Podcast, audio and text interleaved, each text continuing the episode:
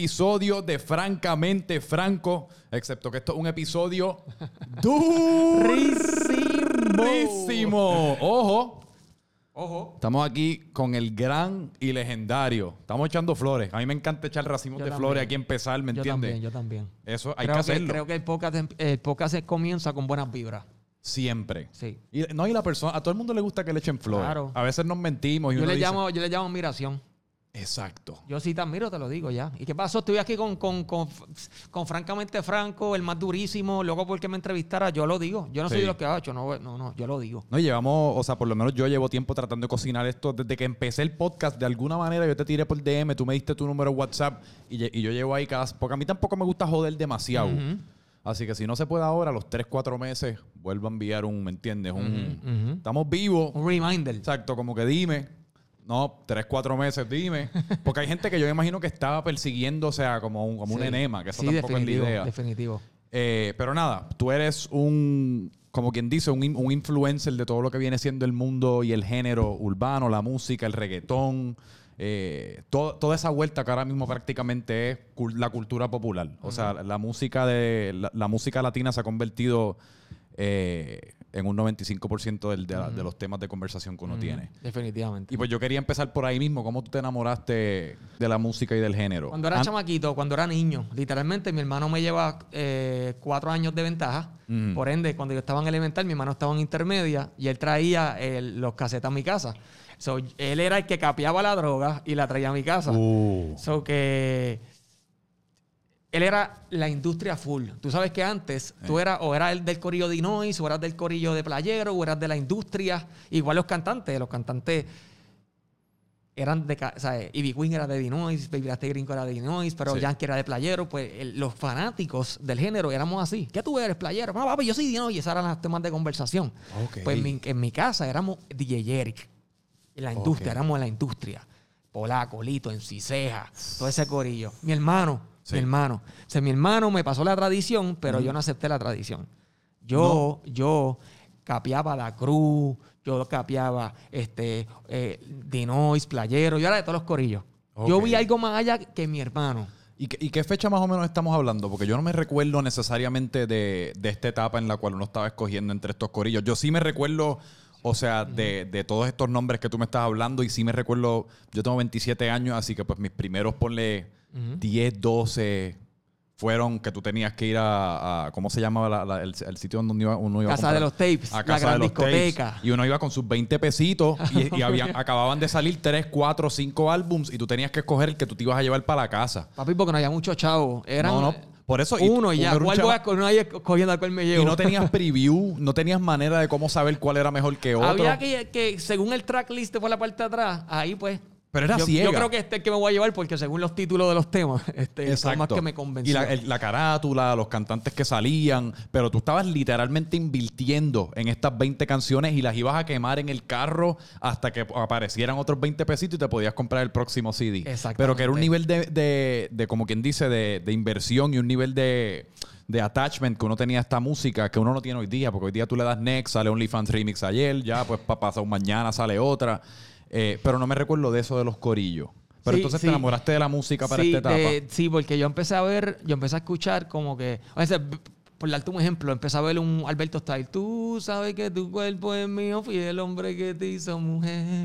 Durísimo. De momento un falo, este, falo, falo, sal, ven a recortar, bendito a tu madre. Ay, qué tripeo. Uno tiene un afro, el otro bien feo. De momento tener un yankee, este, o tener un, un, un, para el carajo la mente sana, lo que yo quiero marihuana. Yo decía, pero acuérdate, este, de, de momento un dúo, eh, Michael y Manuel. Boom, este, de momento Wiso es la química, no, tú tienes como que Y pero disculpa que te interrumpa, pero ¿cómo, ¿cómo tú catalogarías, cómo se llamaba ese género de esos... de- rap y reggae.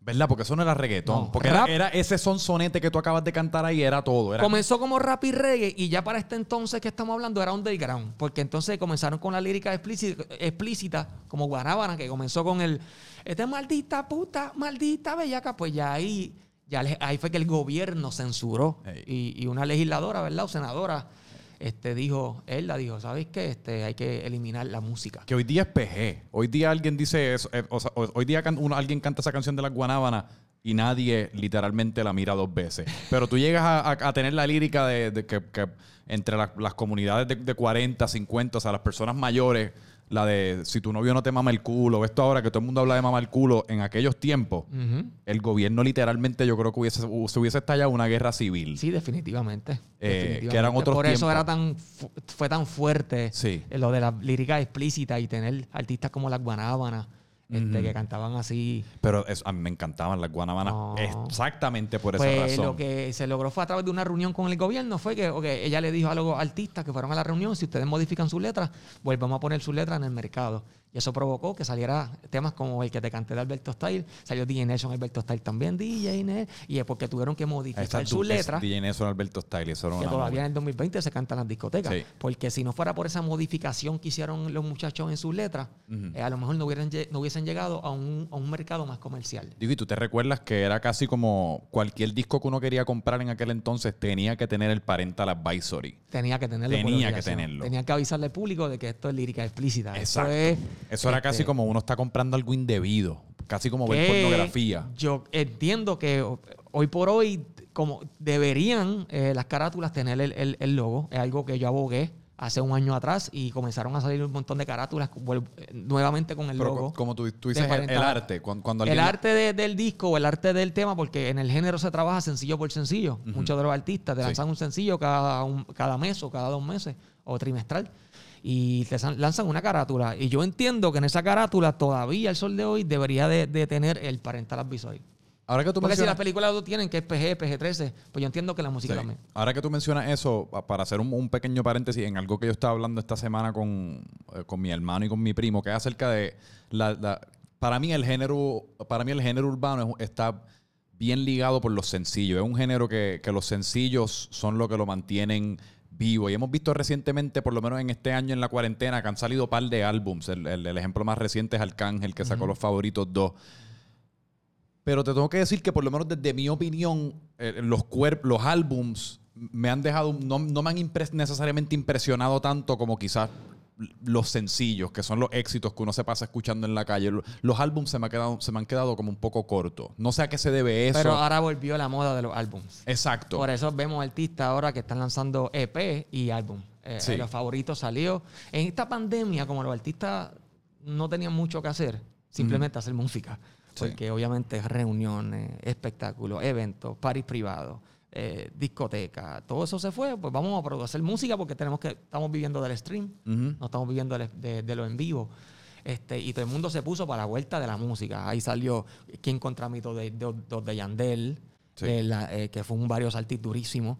Ahí Eso fue un juego de estrellas. Eso fue un juego de estrellas durísimo. Sí. Durísimo. Ahí está el Now Never de Neo García, este, el disco de Bad Bunny, en las que este, Las que no iban a las que salir. no iban a salir. Ahí también lanzaron el disco de, de, de, de- de Anuel, Emanuel. Emanuel. Este, también este, este, han salido muchos discos. El último disco, como tú dijiste, de, de los favoritos dos, de la Gueto también lanzó su disco. es Los que yo, yo creo que esa moda la empezó, o, o la, no la empezó, pero yo escuché una vez a Drake hablar de esto, porque sabes que los últimos, si no me- te gusta el género, Me o sea, encanta. el hip hop y el rap y Me eso, a mí me encanta. también. Pues yo escuché a Drake en una entrevista hablar, porque la- los, sus últimos dos álbumes, si no me equivoco, han sido piezas bastante largas, en cuanto a que tienen 20, 22 canciones. Y yo he visto que el género urbano ahora está imitando ¿Tú eso un poco. Eh, Para sabes- tener más streams. Francamente, te voy a decir algo. Eh, en los consumidores nuevos están consumiendo música muy rápido. Eh, ¿Qué pasa? Que tras que estaban consumiendo rápido la pandemia, los agilizó más todavía. Sí. Porque no están haciendo nada en su casa, están dándole, ¿escuchaste? ¿Qué más hay? No que si hay muchas cosas que hacer en el día, tú escuchas una canción en el carro, te fuiste a hacer tu vuelta y cuando regresaste a rato escuchaste otra. Pero ahora no, ahí todo el mundo está escuchando música. Pues yo creo que los artistas cambiaron su antídoto. A papi, que darle un álbum de 20 temas, de 15, porque es que están consumiendo música demasiado rápido. Y es increíble como distintas canciones de distintos proyectos se te pegan en distintos momentos. A mí me voló la cabeza que esta semana, bro, de hace como cuatro días, a mí se me pegó de que no le doy, se acaba la canción y vuelvo a empezarla. La de una vez de Bad Bunny con Mora, que esa canción salió en marzo. Durísima. En Y el saludo en- al todo el corillo de Mora, que están haciendo un trabajo durísimo. Pero que en el momento fue una de mis menos favoritas, de nuevo, dentro de un álbum que me gustaron todas las canciones, pero fue una de las menos que me gustó. Y ahora estoy que no puedo parar de escucharla. Exacto, pero yo creo que así funciona cuando uno suelta una pieza de 20 canciones Y entonces también de la man- con- hoy uno si- hoy en día uno siente la necesidad de escuchar las cosas en el momento que salen. Eso es así. Y quizás uno no está preparado mentalmente para escucharlo todo, pero uno tiene que escucharlo para reaccionar. Y pues quizás en ese momento no te cogió, pero en tres meses de la nada te salió en la radio y Te y- y te enchupó. Sí. Que es, es interesante cómo se está moviendo todo el género ahora con las redes sociales. definitivo. De- eh, la pandemia le dio un cambio drástico Sí. a, a la velocidad y a la estrategia que el género llevaba antes de, Exacto. antes de pandemia, después de pandemia. ¿Y cómo tú traduces entonces ese amor que tú tenías por el género a, a empezar a adentrarte dentro de él? Tú empiezas, 2000. tú em- tú empiezas como... ¿Tu primer sueño fue ser intérprete, o sea, músico o, o, empezar, o generar contenido relacionado? No, no. Fue 2004, allá en Añasco, de, de donde yo soy originalmente, que las posibilidades de tener éxito son cero. No, es una de un millón, porque Ivy Queen lo logró. ¿Ella es de Añasco? Sí. De las parcelas Marías de Añasco. Y su, Wow. su hermano era mi barbero. Este, Yo siento que Ivy Josué, Queen- saluda a Josué y a toda la familia de, de, de Ivy de allá de las parcelas Marías. Yo siento que Ivy Queen lleva 20 años con la misma edad. Y se va a quedar hasta viejita con la misma edad.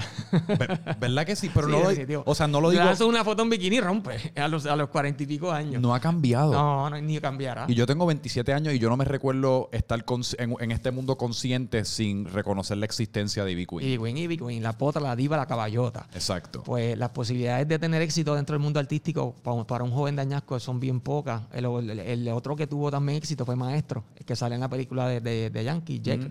Eh, él es de Añasco también. Pero que no llegó a ese nivel, ¿verdad? De, de, de, de, de, Queen, perdón. Pero sí se clasifica como una persona que tuvo éxito dentro del mundo urbano. El éxito Con su es disco- éxito. Con su disco La, The Movie también él le hizo fuan, fuan, fuan, de Teo Calderón, fuan, fuan, fuan. Él es productor también, eso que él tuvo éxito. Este, pero las posibilidades son bien pocas. O sea, no hay ningún artista famoso a ese nivel de Ivy Queen, ni de Moca, ni de San Sebastián, ni de Aguada, Aguadilla. Los dos que salieron fue de mi pueblo. Por ende, pues yo quería también ser, ser cantante, me, me encanta. Eh, La historia es bien larga, pero la- resumiéndotela, este, en el 2004 me uno con, con una persona de mi pueblo que se llamaba este, Moisés Echevarría, este, y detrás de un sueño de ser cantante, eh, llamamos a Elías de León, White Lion, eh, y su socio Calidoso, ellos ni se acuerdan de esta historia, ni Cali, y son mi- mis padrinos, yo los amo mucho. Y, el Calidoso me dijo, mira, ven a San Juan, que para que Elías te escuche, y cuando fuimos para San Juan, este, me picharon, Calidoso pichó la llamada. Y yo, ¿Llegaste a yo siempre fui el líder de- del- del dúo. Yo Ok. era como que siempre estaba joseando, joseando, buscando conexiones. Mi dúo era más cantar. Ok. Y cuando llegamos a San Juan, no lo cogió y el que cantaba conmigo estaba molesto. Y entonces ahí estábamos comiendo, unos, estábamos comiendo en unos chinos en la Campo Rico. Y te diciendo el cuen- este cuento está, pero demasiado durísimo. Te estoy resumiendo el cuento. Viste, Voy a dar todos todo- los detalles. todo tu tiempo. Eh, ok, pues nada, estábamos los chinos comiendo frustrados y él me decía, yo te lo dije, chico, que tú te la pasas buscando así, hablando con gente, yo te lo dije, que nos quedáramos... Estábamos comiendo los chinos, yo me llevé uno de mis mejores amigos con nosotros y él le pregunta a la mesera, eh, mira, eh, eh, tú no sabes por aquí, estamos en Carolina, está la ciudad de, de reggaetón, tú no sabes por aquí en algún estudio, ya que estamos aquí, que nosotros podamos visitar. Sí, mira, allí en la curvita, en la Iturrey, al lado de APA, hay un estudio que allí se la pasa a Tito el Bambino, a todo un montón de artistas. Y él me miró y yo, bueno, no perdemos nada, papi, ya estamos aquí, somos de Añasco, vamos para encima. Sí. Terminamos de comer, fuimos exactamente, para, para ese tiempo no había GPS, 2004. Y llegamos al lugar, nos metimos así mismo como nos dijo, llegamos hasta la esquina y no había nadie. Y nos bajamos del carro y estábamos buscando así. Y en eso llegó una boba negra detrás de nosotros, estaciona. Y dice, ¿qué pasó? ¿Qué están buscando? Y era DJ Nelson. Y nosotros como que, esto como que, este, me suena, ¿quién será este tipo? Pero como que lo he visto. Pero antes no- los medios no eran tan, ¿entiendes? Como que yo creo que este es Nelson, pero anyway. Está- Y le contaba, mira, eh, llamamos a Elías, ya nos dejó arrollado. ¿no? Elías, da un break. Y dice que yo creo que, que llamó a Elías, pero yo creo que no lo llamó nada. Era Elías, no contesta, brother. Pues pasen para acá y nos metió al estudio. Ahí fue la primera vez que fue un estudio de música profesional, Sí. DJ, fucking DJ Nelson, ¿me entiendes? Sí. Eh, ya DJ Nelson que era ay, DJ Nelson. Y ahí, ahí nos dijo, mira, ¿qué ustedes van a hacer? Estar en la cabina, y fuimos a la cabina, hizo como una prueba fue allí en la cabina, yo era el que rapeaba, mi, mi pana era el que, el que entonaba. ¿Qué ustedes van a hacer? Yo, bueno, estamos free agent porque en verdad estamos aquí cambumbeando. ¿Por qué no firman conmigo? Y ahí en ese momento eh, nos hicimos parte de Flow Music en el 2004 y ese mismo día nos dijo, mira, este, yo estoy haciendo un disco que se llama Flow La Discoteca. Si ustedes quieren salir en el disco, me avisan. Y nosotros, pues, pues, claro. Y no- cuando nos fuimos para Añasco, eh, para hacerte el cuento largo corto, él, eh, nos llamó, mira, este, bajen mañana para que tiren para el disco porque voy a cerrar el disco. Y al otro día otra vez volvimos, subimos. Y grabamos el tema Noches, que sale en el disco Flow La Discoteca. Y ese disco icónico que vendió 500 mil copias. Wow. En ese disco también sale el tema Noche de Travesura, que fue el Uh. primer disco, el primer tema que Héctor pegó como solista después de la separación de Tito, junto a Divino.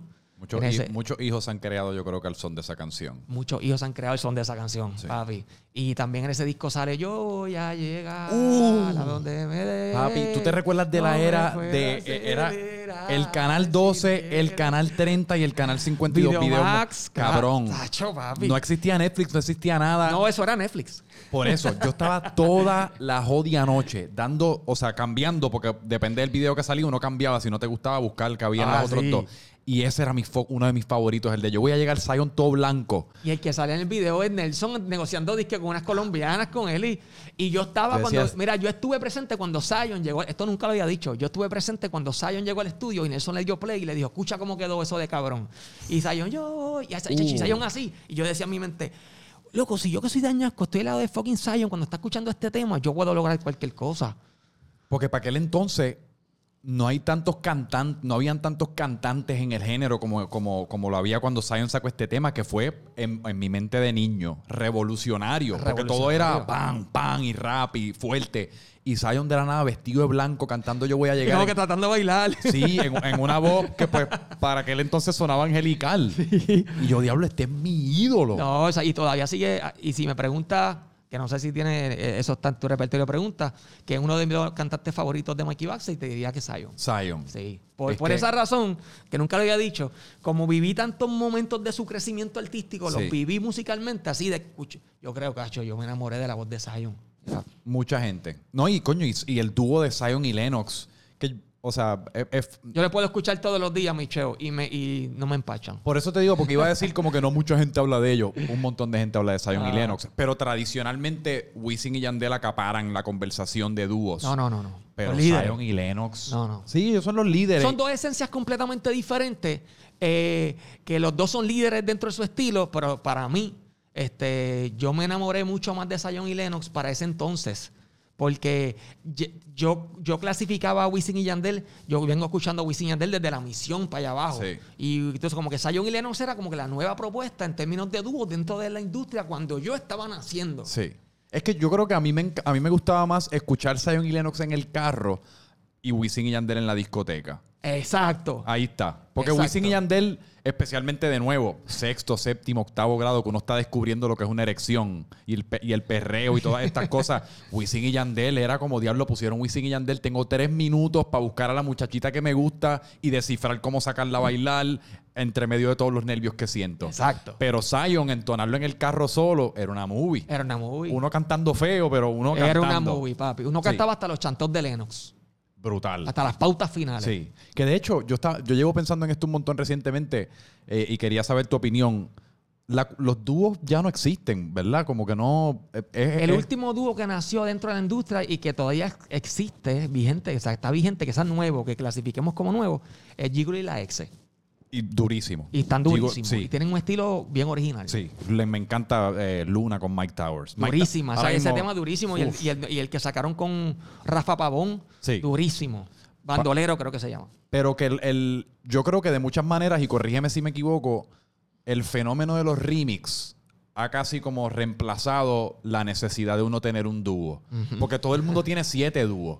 Es Mike Towers y Raúl Alejandro por dos canciones, entonces después Raúl se va con Anuel por tres, o sea que entonces salimos siete en una canción. Y la integración del autotune y el melodyne dentro de, de- de lo... Cuando el público, cuando los consumidores aceptaron el autotune y el melodyne, ya muchos chanteadores dijeron, yo no necesito de una persona que cante, yo puedo cantar. Sí. Porque el autotune me vaya... me- ya la gente aceptó el, el efecto del autotune, o que no necesito dúo. Exacto. Y ahí eh, los dúos mermaron. Sí. No, y yo creo que también... Porque eh, hubo una fiebre de dúos durísima.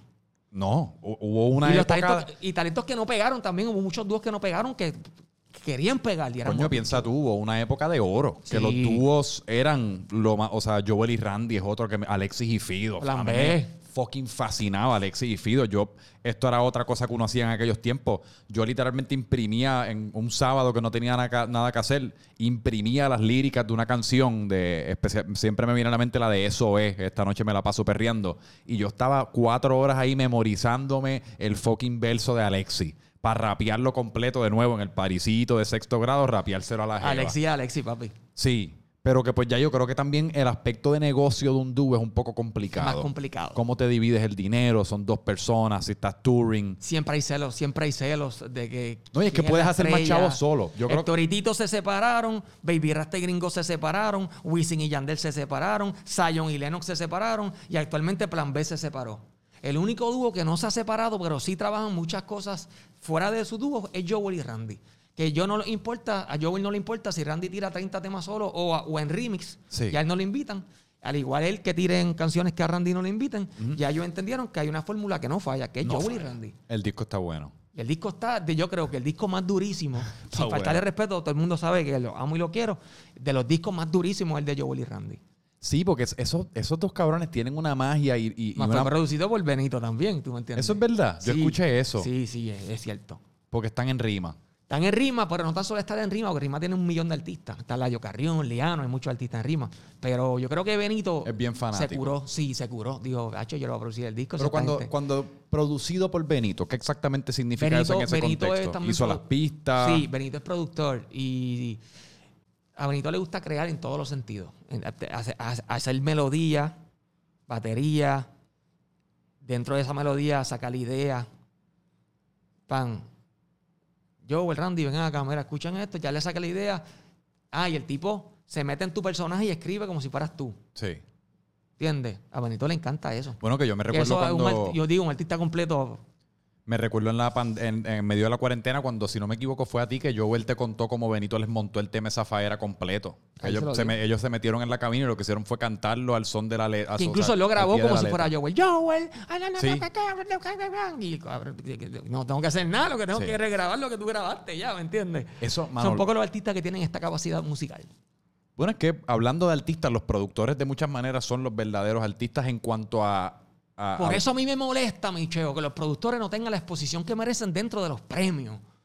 Siempre No, los no, cantantes, los cantantes, no la pero tienen, ¿verdad? una sola categoría, eh, productor del año. Pero venga acá, ¿y por qué no hay, por qué no hay productor releva- rele- eh, re- rele- eh, revelación del año? ¿Por qué no hay productor novato del año? ¿Por qué no hay productor leyenda? ¿Por qué no hay productor, el productor que pegó el hit más grande en este año? ¿Por qué? Si ellos son, ellos tienen que mezclar, hacer la pista, ellos tienen que hacer el máster, ellos tienen que acomodar el tema, organizar el tema, bregar con todos los cambios que el cantante quiere. No, no, y en muchas ocasiones el, el productor viene siendo eh, la, la parte creativa, o sea, el cerebro creativo detrás de la composición de la canción, en cuanto a que él esté, digo, y me corría si me equivoco, en cuanto a que él le está diciendo al artista cómo cantarlo, en qué tiempo cantarlo, o sea, que él, él monta la pieza. Exacto, el artista en muchas ocasiones, a menos de que sea uno de estos artistas, pues que hace un poquito de todo, lo que hace es prestar la voz. El artista le presta la voz al tema. Digo, no, uno no puede menospreciar eso porque la voz en muchas ocasiones es con lo que uno interactúa. Pero. Hay un artista que yo entiendo que, que tiene esa capacidad de Bad Bunny. Ajá. A lo mejor no, tal- a lo mejor no chantea como Bad Bunny, que hecho Bad Bunny te tira melodía y chantea, pero Cauti es un artista que está eh, Él está pegando. Sí, pero como que no le han dado el- en el mercado el, el- como que ese, esa, esa importancia.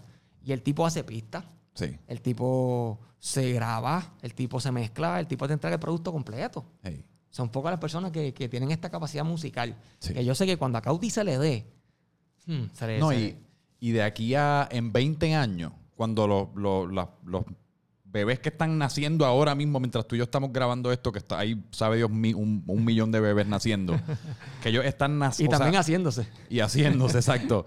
Eh, que saludos si estás creando un bebé- un bebé en estos Sí, momentos. viendo este podcast. Exacto. Sigue Eh, ahí, no te preocupes, puedes hacer las dos cosas a la misma vez. Exacto. Yo usualmente creo bebés mientras escucho podcast. Es la- mejor que la música. Pero, ¿qué te iba a decir? Pues que se están criando con estos avances tecnológicos que ya como quien dice, esto es un estudio de, de grabación. Aquí tú puedes montar una pista, grabarte. Pues ellos, ellos- estos chamaquitos que se van a criar con esto, van a ser como unos extraterrestres de producción y composición. O sea, van a ser literalmente una persona, va a ser un equipo de, de producción completo. Ya no va a hacer falta todo el equipo que hace falta hoy día para montar un tema. Ya en el avión, ellos, pam, pam, pam, Solo. llegan al lugar y ya está. Así mismo, empieza la radio, que eso está. Pero cuando fue, sí, en las cuatro horas de vuelo que tuve, te hice la canción, te la mezclé y ya está para radio, vamos a darle. Pues ahora que mencionaste a, a Cauti, yo también te- que, que- que estábamos hablando un poquito antes de empezar, eh, y me parece un pie, por- un pie forzado interesante. ¿Qué tú crees que. ¿Cuáles son, si tú fueses a crear, como quien dice, un sopón de los y, y, y fueste- y tú, eh, estuvieses tirando todos los ingredientes necesarios para crear este sopón y el sopón se llama pegar? O sea, ¿qué necesita un artista para pegar? No sé por qué lo pregunté de esa manera tan Te pendeja. entendí perfecto. Puñeta. Uno a veces se pone tan pendejo con las preguntas que uno hace. Cabrón, pregunta qué necesita un artista para pegar te- el sopón. Tú sabes, la cabeza, el- la mente, la mente a uno traiciona a uno. Y uno Sí, dice, pues cabrón, cabrón. ¿por qué tú pensaste eso? Si era más simple decir eh, cuáles, cuáles son las cualidades para pegar el... No, y uno lo, rea- y lo Pero peor es- nadie entiende más que el que a veces el que el- nosotros los que hacemos entrevistas. Y lo peor es que lo realizas a mitad, pero ya te comprometiste a la fucking analogía. Ya tienes que terminar la analogía porque, papi, si no vas a terminar charrísimo. No, y la terminas sin ganas. el odio sopón este, Sí, sin ganas, papi. Ey. Este, Pues, sin ah, energía. el sopón, el sopón Ya he de entendido pegar. el sopón. Este, yo creo que las cualidades son eh, este dentro de la, de la era que estamos viviendo, obviamente. Y te lo pregunto, disculpa que te interrumpa, porque yo tengo un montón de panas, o no un montón, pero tengo bastantes panas, mu- artistas, músicos, que para mi entender crean canciones bien chéveres, que yo las escucho de la misma manera que escucho las canciones que están pegadas. Pero pues vienen siendo artistas independientes, que no tienen ni el seguimiento, ni el respaldo, ni pues necesariamente el, el- el reconocimiento que tienen estos artistas. Y pues se les hace difícil en ocasiones crecer. Yo ¿Cuál creo es que es bien importante, además del talento, que siempre ha sido importante y Siempre. será importante, este, que tengan un buen equipo detrás de ti. Unas personas que no estén enfangadas con otras personas, un equipo de trabajo que entiendan sus roles dentro del, del equipo, Sí. que sepa, eh, tú eres un asistente, tú eres un road manager, tú eres el manager, tú eres el que me trabaja el sonido, tú eres el que... Todos los roles que hay, desde el sonidista, luces, hasta, hasta, hasta el que están poniendo los- la inyección monetaria, que en este caso es el productor ejecutivo. Si tú tienes un equipo que entiende sus roles, tu, tu por ciento de éxito lo va a aumentar una, una, una- una manera, de una manera increíble. Sí. El, el- el- el problema aquí es Y cuando... dinero, no. Por eso te dije productor ejecutivo, que el que pone la inyección monetaria, que tienes que tener dinero. Tienes Hace que tener falta. una persona que ponga el dinero. Sí. Y hacerle un buen negocio, porque muchos chamaquitos quieren fama y hacen cualquier tipo de negocio por fama. Y cuando se dan cuenta, firmaron este, un contrato que a veces lo, lo esclaviza por 10 años ganando este, un por ciento Sí. eh, ridículo. Ya yo, yo he- yo he mencionado que yo no. Con toda, me sorprende que al sol de hoy, digo, no me sorprende, pero me sorprende de vez en cuando que al sol de hoy, con todas las historias de horror económico que hemos escuchado, todavía hay chamaquitos que firman contratos a ciegas. Todavía, todavía. Yo no firmaría tres carajos hasta que un equipo de 10 abogados lean todas las palabras. Cosas que pasan, cosas que pasan, es así. Este, yo creo que las cualidades son que también el artista debe ser visionario. Debe ser visionario. Este, talento, un buen equipo de trabajo, personas que realmente se pongan para ti, que tengan buenas relaciones, que no estén enfangados con nadie, porque ese enfangue que es que tu equipo tiene con otras personas en la industria por X o por Y razón, Sí. que hayan tenido otros negocios y se hayan enfangado y que nadie quiera. Si le doy la oportunidad a este tipo con ese artista, le voy a dar poder porque tener un artista pegado es, sim- es simbólico a, a- Bueno. significa tener poder en la industria. Ahorita mencionamos a Rima.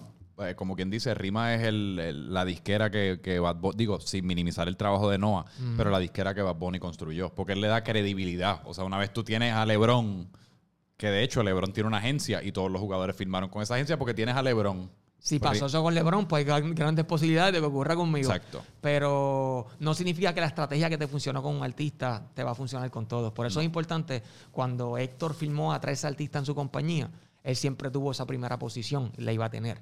Ahí él, tú sabes que él firmó un montón de un montón de Gold Star. incluyendo a Alexi Fido, este, Ángel y Chris, Hey. firmó a, a Trevor, eh, Trevor Clan, hasta el Gareta había firmado por ese momento. Tú has, estado, tú has estado hablando mucho de eso recientemente, ¿verdad? Ujú. ¿Te Es bien interesa? interesante, lo que pasa es que esa historia se quedaron muchas lagunas. Y yo creo que estamos hablando de este tema para que salgan a la luz esas lagunas que hubo Sí. dentro de, de- de esa- de ese retiro de Héctor. Y creo que está saliendo un montón de cosas. ¿Y cómo tú- No negativas que le afecten a Héctor, pero historias que a la gente le encanta.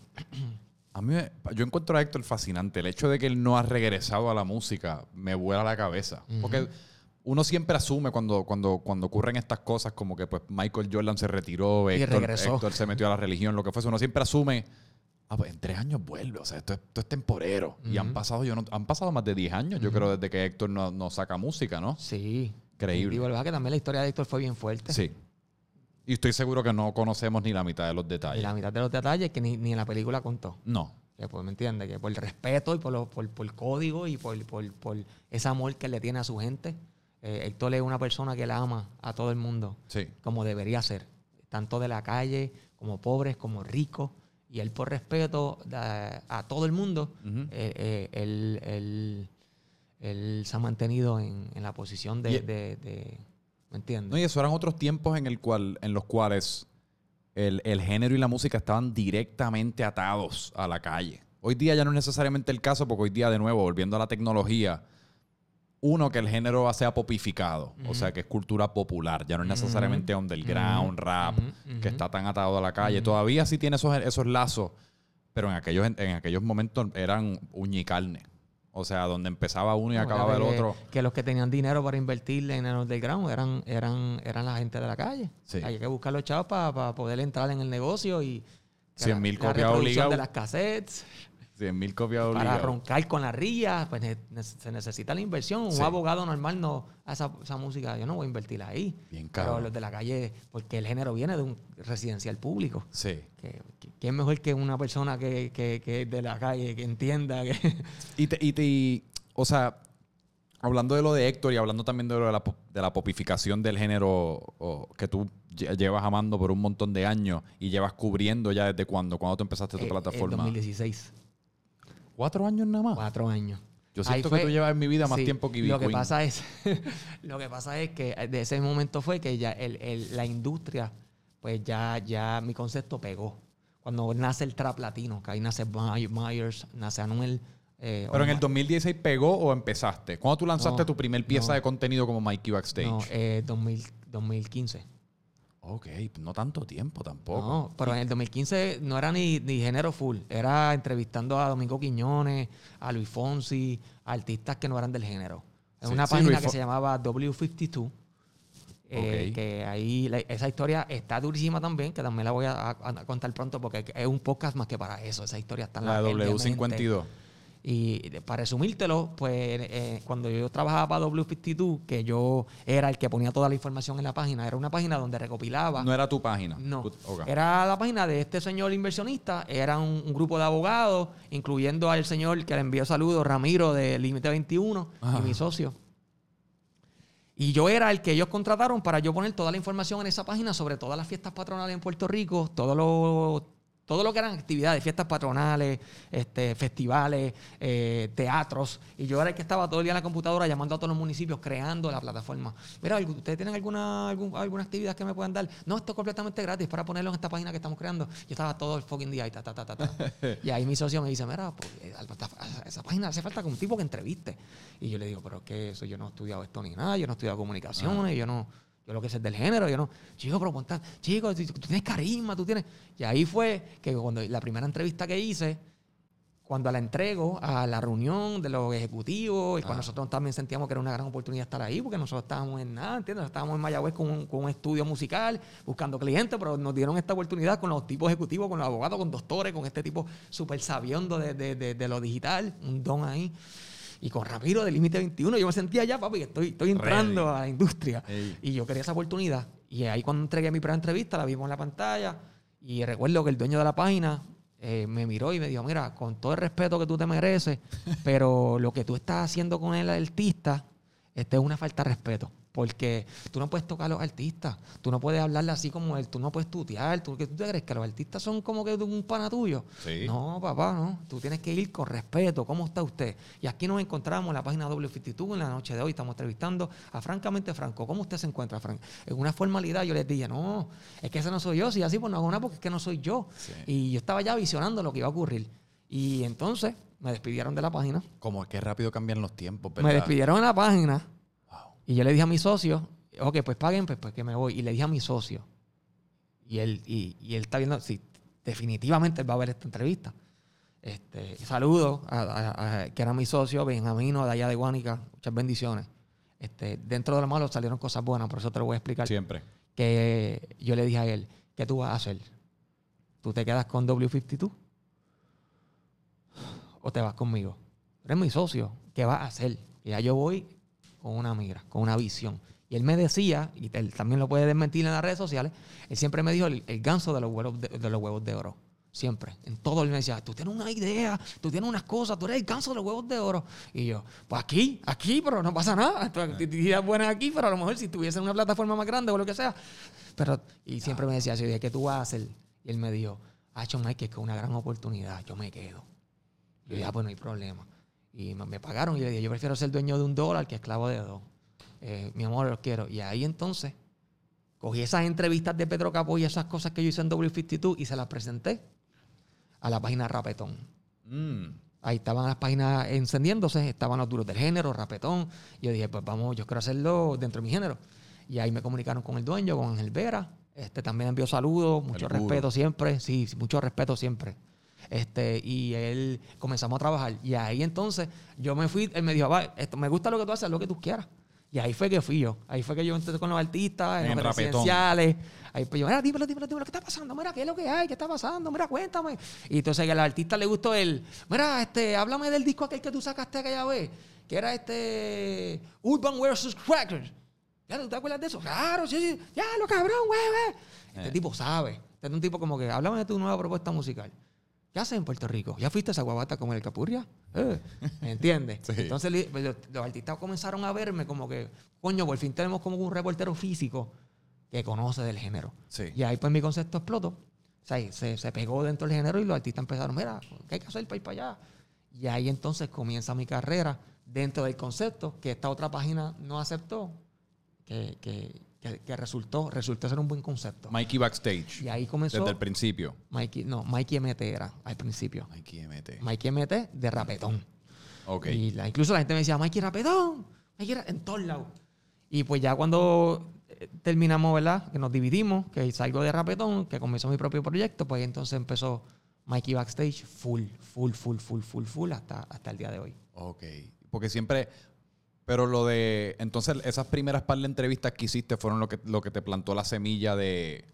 De, de atacar lo que viene siendo esta, inefici- esta ineficiencia de, de, de como de historiador, de, de documentar. Fue en el camino. Yo no me fui rápido a, hacer, a, hacer- a demostrar lo que yo sabía de la música. Ok. Yo me fui a que el artista se sintiera cómodo con, con el trato que yo le daba. Por eso, que en el como camino- un trato preferencial. Sí. ¿Entiendes? Que el artista se sienta como que este tipo me gusta, este tipo me cae bien, no está con estas malas vibras de mirarte así, como muchos reporteros hacen. Este, No, hasta los canales que uno va tradicionales, que uno llega y el reportero, papi, ni te mira hasta que prende las luces. Bueno, todo bien, todo bien, prende la luz, que Eso quiero salir bien, de eso ti. es pa- bien raro. Eso es bien uno da extraño. ganas de decirle, mira, me voy, envíate la promoción. Están ahí filmando cosas. Quedan 30 segundos filmando cosas. Ni bien- mirándote, te van a prender las cámaras. Estamos aquí con Sí, Mikey ¿qué pasa? ¿Qué está pasando? Backstage. ¿Qué- O si no, te preguntan cinco, cuatro, ¿cómo que tú te llamas? Ah, sí, este, sí, ah, pues perfecto. Y, y no saben nada. Tú me estás haciendo las más preguntas que. Entonces yo dije, yo no quiero eso. Sí. Yo quiero realmente que el artista, que el cantante sienta que tiene un, un cómplice. Sí, al rescate de Que la es que me vea, y eso logré, que cuando me vean los cantantes, en los premios Juventud, eh, allá en Miami, que estuve en el 2017, entre todos los medios, los cantantes cuando llegaban, ¡wey! Y los, los otros medios que no me conocían, como, ¿qué pasó aquí? Porque Sí. están yendo por donde este pana que está con una cámara, con el celular. Para los premios yo fui con mi cámara de celular. Mira, dímelo. Bad Bunny en la casa, eh. Esta entrevista igual a Balvin, a todo el mundo. Y todo el mundo con sus cámaras, con su micrófono, con su super de esto. Este tipo con un celular aquí está. Y eso era lo que yo quería lograr. Pero que yo imagino que eh, dos cosas. La primera, haber, haber tenido esa experiencia con Nelson del 2004, que pues a punto, asumo que, que del 2004 al 2015 estuviste ¿Qué? pues cantando. No, de- Salgo de rapetón, ¿verdad? Te- Terminó la- la la- las relaciones laborales con rapetón. Y la primera persona que me llama y me dice, mira, Mikey, este, ¿y en qué estás? Y yo, papi, no, trabajando como siempre. Vamos. Mira, que vamos a reunirnos. Y cuando voy a la reunión me dice, yo quiero que nos unamos. Quiero que sean ser socio. Y desde ese momento hasta ahora sigo siendo eh, eh, mi socio. Por eso. Es DJ Nelson, el mismo del 2004. Pero es que- como algo, es como que te vuela la mente. Pero que esas, esas relaciones que empezaste a cultivar en el que 2004. él no se acordaba que era yo. Yo ¿no? empecé a trabajar con él y como a los seis meses me dice, ven acá. ¿Verdad que tú saliste en alguno de mis proyectos? Porque mi esposa me dijo como que te conocía. Y yo, sí, no te quería decir nada, pero yo soy el mismo Tone. Que tú pusiste Era mi Mikey nombre. Mikey y Tone. Mikey Tone. Tú fuiste que me pusiste el nombre artístico aquí mismo en Stacking Flow. No estaban buscando Mikey Moisés, Mikey y, y- y- y- y el M- otro. M&M. M&M. Y él dijo, ustedes se van a llamar Mikey y Tom. Porque tú rapeas y te- tú eres tú, tú entonas. O sea, tú eres el tono musical. Pues usted eres y así nos quedamos muchos años. Wow. Y yo le dije, tú fuiste que me pusiste el nombre tío. Diablo, en Flor la discoteca. Acho, vete para car. Y ahí empezamos a hablar. Y hasta el sol de hoy, Nelson. Nunca hablo de la relación de Nelson y yo, aunque la gente en las redes sociales lo sabe, como también la relación de Anónimo y yo, que es de hermandad. Pero nunca hablo de negocio ni nada de eso. Este, pero el Nelson se ha convertido en más que, más que socio. Eh, el Nelson es mi familia, es mi sangre. O sea, eh, Pero que yo yo, digo me quedo que en su casa en Orlando. Él, me- Orlando es la sede del reggaetón ahora. Orlando Ahora y Miami la sede de son reggaetón en Miami, sí. la sede. Todo el, el género se mudó a Miami. Pero nada, solo podemos hablar ya mismo, pero que, eh, que esas relaciones, o sea, la relación con Nelson y, y asumo que las relaciones que cultivaste en tu tiempo con Rapetón, eh, con Rapetón, con los artistas y antes, o sea, mientras estabas con tu, o sea, cantando y eso. Porque, Muchos pues, artistas me conocían antes de, de yo comenzar a hacer entrevistas. Por eso cuando ya me vieron haciendo entrevistas me decían, cabrón, qué contento estoy porque lo estás logrando. Tú has, tú has cambiado. Sí. Y yo, sí, pero en el oeste. Cuando mi vida giró alrededor de, la San, de San Juan, fue que mi, mi concepto cogió una vuelta No, hay que bien diferente. Cuando tú tomas la decisión de empezar a hacer entrevistas, necesitas entrevistados, o sea, personas para entrevistar. Y eso no es necesariamente fácil. Si una persona toma esa misma decisión sin esas relaciones y sin ningún trasfondo de eso dentro de ese mundo, pueden pasar Se- se 3, 4, tarda 5 más, años. Se tarda más. Y más tiene que estar en el, me- en el meneo. Y te lo digo por experiencia, porque yo soy una persona que pues, llevo como año y, año y pico con el podcast y ahora este año es que yo he empezado como que a, a agresivamente intentar eh, conseguir estos artistas de más renombre y eso, porque al fin y al cabo en este, en este juego mediático que nosotros estamos, el hack o uno, la plataforma de uno va a crecer casi como por la calidad de invitados que uno tenga. Definitivamente. Uno puede tener, o sea, no necesariamente que el trabajo de uno cambie ni que la calidad de lo que uno está haciendo cambie, pero es que es inevitable, es Pero qué difícil es que crean en tu trabajo sin tú tener nombre. Exacto. Es como el que te bu- busca, te entrega un resumen de trabajo y tú le dices, no te puedo contratar porque no tienes experiencia. Pero cabrón, si tú me han dicho, ¿cuándo es que yo voy a hacer experiencia si todo el mundo me dice que no tengo experiencia? Exacto. ¿Cuándo es que voy a hacer experiencia? Exacto. Por eso, mira, francamente franco, Micheo, te voy a decir algo de corazón. Yo le, yo le prometí a Dios que si él me daba la oportunidad de yo poder estar dentro de la industria musical de que oye forma, yo no iba a hacer lo que yo odiaba que, que- que hacían conmigo. Que yo buscaba y la pichadera y buscaba y yo decía, pero ¿por qué no le dan la oportunidad a un chamaco que tiene hambre y que no saben lo que tengo aquí en mi mente? Puede ser frustrante. Y ahora que estoy en la posición que estoy, sea, sea mucha o poca, yo en estos días me llamó un muchacho de Colombia, este, estudiante de comunicaciones, me escribió y se- yo se lo referí a, Ri- a Ricardo Villanueva, que es mi mano derecha en todo lo digital. Y le dije, mira, habla con Ricardo. Todo lo que sea estudiantes buscando, porque tú sabes que le están dando mucha asignación a, los- a los Claro. estudiantes de comunicaciones que entrevisten a artistas o celebridades o influencers o lo que sea. Y yo le dije, cuenta conmigo, full, vamos Sí. para encima. Y él me entrevistó y cuando, y yo creo que una de las entrevistas más brutales que me han hecho, porque él empezó a hablar de cosas así como tú y como que cosas profundas. Y yo dije, si, yo le dije, mano, si tú supieras como nosotros nos sentimos cuando nos preguntan cosas profundas, por eso te hablé que yo me quise ir por ese concepto, porque yo dije, Sí. y ahora que yo estoy en esta posición, y ejemplo, tú que estás buscando en estos momentos de tu carrera, empezar a entrevistar celebridades grandes para que tú, para que tu Claro. podcast coja un valor. Porque uno. Pues yo, por eso yo dije, tengo que ir para donde el pana y Sí. con Frank. Me gustó el concepto, francamente franco. Olvídate si no, si no tiene número, olvídate si está empezando, si empezó ayer. Si te gusta el concepto del que te está invitando, tanto una pieza musical, pues, que eres- si eres cantante, y si eres podcaster o eres influencer, si te gusta su concepto, dale la oportunidad. Sí. No, y ojo, yo, yo, que estoy seguro que tú también, yo creo en mi talento y en mi trabajo bien cabrón. Como y que, tienen un talento cabrón. Sí, y yo estoy seguro que lo que yo estoy haciendo, si, si lo ven más personas, más personas se tener lo van una a- aceptación Más increíble. personas se lo van a disfrutar. Claro que sí. Y por eso es que uno, pues coño, no le mete tiempo a esta mierda, no le mete sudor. Que la gente piensa que eso es, que yo, que yo soy tu pana y o te me viste caminando Exacto. aquí, di- ven acá y nos sentamos a hablar. Pero no, que a veces- hay una coordinación que lleva horas y a veces días para Sí. que las cosas se den. No, y la gente a veces percibe como, como una característica mala cuando uno quiere números o uno quiere más, más atención. Y, Y por cuando atención uno me refiero a. compite con gente que tiene mucho dinero, Sí. O más tiempo, o más nombre, o lo que fuese. Pero sí, más influencia. Más influencia, más poder, ¿entiendes? Y la gente piensa que es fácil, pero eh, uno se llena de estrés, uno se llena de... de a veces uno le dan le da periodos de tristeza. Sí. A veces uno se le agota la creatividad porque por tantos problemas uno no estoy fluyendo, no estoy creando. Mi concepto y mi trabajo trata de creatividad y no estoy corriendo, uno se desespera. Y eso conlleva que yo no pueda crear tampoco en las redes sociales. Sí. ¿Te pasa eso a menudo? Mucho. Es frustrante, ¿verdad? Es frustrante a veces. Sí. Porque a mí no me gusta dar mucho repost.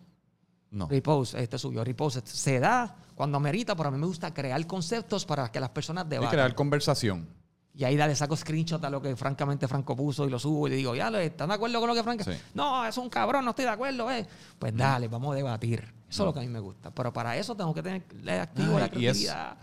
Y, es- y las redes sociales son curiosas porque yo creo que como todos tenemos acceso a ellas y, todo el- y todos nos seguimos y uno sigue a, a- a personas que lo hacen, aparentan ser bien simples. Como por ejemplo, tú puedes...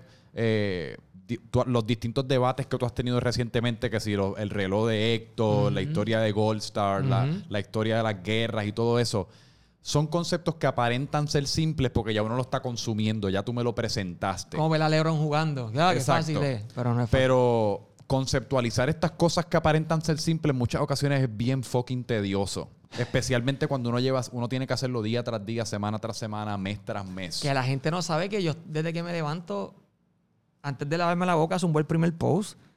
Y yo, mi último post, yo lo tiro como a las 2 de la mañana.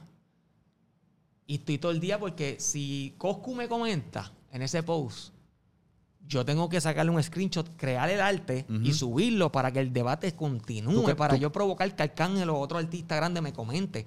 Y si yo me voy, empezó con la familia o me voy de playa, cuando vengo a ver a las 7 de la noche, comentaron un montón de artistas y no le pude dar gasolina al debate. Exacto. Y ya pasó la vuelta al debate, ya, Ya. ya, como que se le perdió esa magia. Que, Pues, que puede ser desesperante porque se entonces uno como ser humano, o sea, a Mikey, no a Mikey backstage, le depriva pues estar presente en muchas ocasiones. Muchas- y por muchas presente cosas. me refiero con la familia Muchas o cosas. socialmente o lo que fuese porque, diablo, y si Cosco me contestó, Mikey, deja el teléfono. Puñeta, y, eso es lo que te chequear posi- si- y eso es lo que posiciona tu plataforma para, Sí. para que se mantenga vigente y se mantenga entre las No, y primeras. tú, contrario a mí, tú estás, tú estás un poco más dentro de lo que viene siendo eh, la- el, el- el ciclo de noticias 24-7 de lo que está 24/7. ocurriendo. Y ocurren tantas cosas en el Exacto. género, no es como el género de la, del merengue, por darte un ejemplo, que no ocurren, no ocurren tantas cosas. o quizás salsa, ocurren, pero la gente no, le, no, no tiene el mismo interés. Pero en el género es Sí. A a diario ocurren más 4 o sin 5. hablar de, de- de- de crear también el contenido para la página de YouTube, crear el podcast, la organización, llamar al artista, crear los temas, crear debates, crear el contenido, editar, porque a veces yo prefiero editar yo mismo y subir porque yo le di la magia y el toque que yo quería a esa edición para que hiciera el, el engagement con, las- con los consumidores. ¿Tu equipo, cuán, cuán grande es tu equipo? Tengo uno, eh, tengo dos, tengo tres, sin contar el de Wheeler, que el de Wheeler es bien grande. Este, dentro de mi circuito diario somos como, como cinco. Cinco. Cada cual tiene un rol. Son equipitos, porque Sí. aparte de todo, tú, me estás describiendo todo el trabajo creativo. Sí. Pero entonces después uno tiene que hacer Yo billetes. porque en podcast necesito el de la cámara. No, y hay que hacer billetes. Hay que vender el podcast, hay que buscar la manera de, de- de- de- de promocionarse, lo que fuese. el que me atiende a los clientes de los talentos nuevos que se quieren promocionar, que tenemos Sí. nuestra oferta, pues está el que los atiende también a, ellos 24-7 al teléfono o al WhatsApp, Que eso es lo el peor. que le cobra, el que les dice, el que habla de agenda. Eh, es un circuito drenante. La gente piensa, ah, Pero, es duro, pero, pero, es bien gratificante. Pero gratificante porque es lo que amamos, es lo que nos apasiona. y es importante resaltarlo, porque a veces la gente cae. Yo he visto personas que eh, en las redes sociales en, en todo momento están como presentando este lamento acerca de lo difícil que es ser un creador de Eh, contenido y la pendeja. y eh, es pues no lo hagas si no te gusta. como No, y coño, y mano, uno también tiene que reconocer que por más que seas una vida bastante divertida, o sea, tú estás interactuando con artistas todo el día, estás creando contenido. Aunque siempre estás ocupado, eres dueño de tus 24 horas. que es bien yo, a mí no me molesta Yo me acosté anoche a las seis y media de la mañana y no me di cuenta ni que eran las seis y media de la mañana. Sí. Ya te me tengo que acostar porque es que ya necesito acostarme, ya salió el sol. Sí. Pero si a mí me dejan, si el cuerpo resistiera 48 horas despierto sin agotamiento, yo lo haría. Sí. Porque Sería yo lo amo lo mejor. que hago y me apasiona. Por ende, cada segundo de mi vida es una aventura. Hey. Hoy yo le dije a, a- a mi asistente, a Beto, le dije, vamos para una entrevista ahorita, para un podcast, este, y después de ahí, ahora yo tengo en el estudio citada a una, a una chica a las 7, para una reunión con ella. a Dani Fornari, que es uno de mis mejores amigos. También lo tengo una, a Alexis de Alexis Fido está en Puerto Rico, también lo voy a ver ahorita. Yo sé que mi noche es larga, Hey. pero, pero gratificante, que es la palabra que tú utilizaste, que es la, yo creo que es la No, y correcta. el género es como New York, la ciudad de New York que no duerme. Fucking género no duerme. Están metidos en el También estudio. tengo que averiguar qué artista está en Puerto Rico para tirarle un DM, para tirarle por WhatsApp. Gordo, está aquí, vamos, ven a mi podcast, vamos a hablar de este tema. Bien cabrón. Si no hay podcast, pues vamos entonces a, a- a subir a Franco y a Alexi en un podcast vía Zoom. Pero. ¿sabes? Son tantas cosas que hay que crear que es drenante, pero gratificante. Hazme, cuéntame la historia de Jay Wheeler, o sea, la- tu historia con Jay Wheeler, porque él es claramente uno de los ganadores del 2020. O sea, el tipo, nada más que con la curiosidad, la sacó de como 45 parques corridos. O sea, si tú pones 45 parques de pelota uno detrás del otro, la sacó de los 45. Ay, Y el tema está increíble. Increíble. El tema está cabrón. Nacho, no, no. Y el chamaco es buena gente. Es una o sea, bendición. se ve buena gente, yo no lo conozco, siempre hay que hacer Todos los esa- artistas dicen lo mismo. En estos días tuve a Alex en mi, en, mi, en mi podcast y le dije, ¿con cuál es el artista más que tú te lleves? Y él dijo, definitivamente, con el más que he hecho clic es con Wheeler. Tú, eh, tú hablas con él y él se queda como dos horas hablando contigo porque Sí. él demasiado conversador y tipo ¿Cómo, bueno. cómo es tu historia con él? ¿Cómo- Eh, él era mi cliente con el, con el manejador del que es. Ellos son de Arroyo. Me llaman, mira Mikey, envíame tu, tu oferta.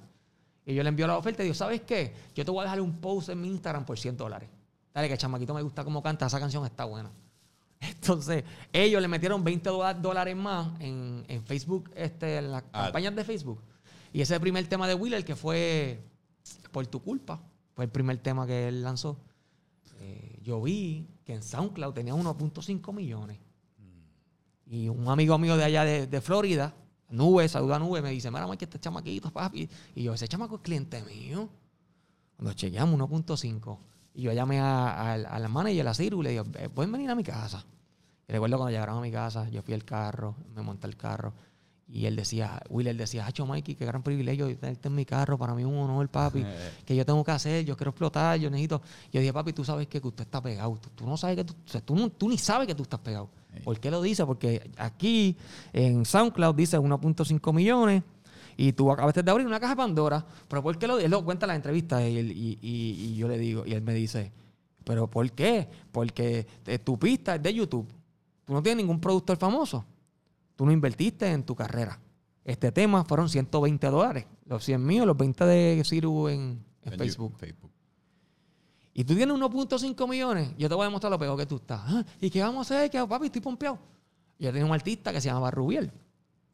Y lo tenía cantando en las fiestas patronales de Mayagüez. Y yo puse a Rubiel a grabar con Wheeler. El remix de ese tema. Y le dije a Rubiel, vamos a llevarnos a Wheeler para que cante contigo en las fiestas patronales de Mayagüez, que son consideradas una de las fiestas más grandes en Puerto Rico. O la más grande. Y hecho Wheeler nervioso, nervioso. Y cuando eh, Rubiel presenta a Wheeler, bueno, mi gente ando hoy con un artista invitado, un artista que ustedes han aceptado. Creo que le da la bienvenida a mi show al señor Jay Wheeler. Y cuando Jay Wheeler se fue así, pues la gente nunca había visto a Jay Wheeler en una tarima. Eso que dieron, fucking Jay Wheeler, ese es Jay Wheeler.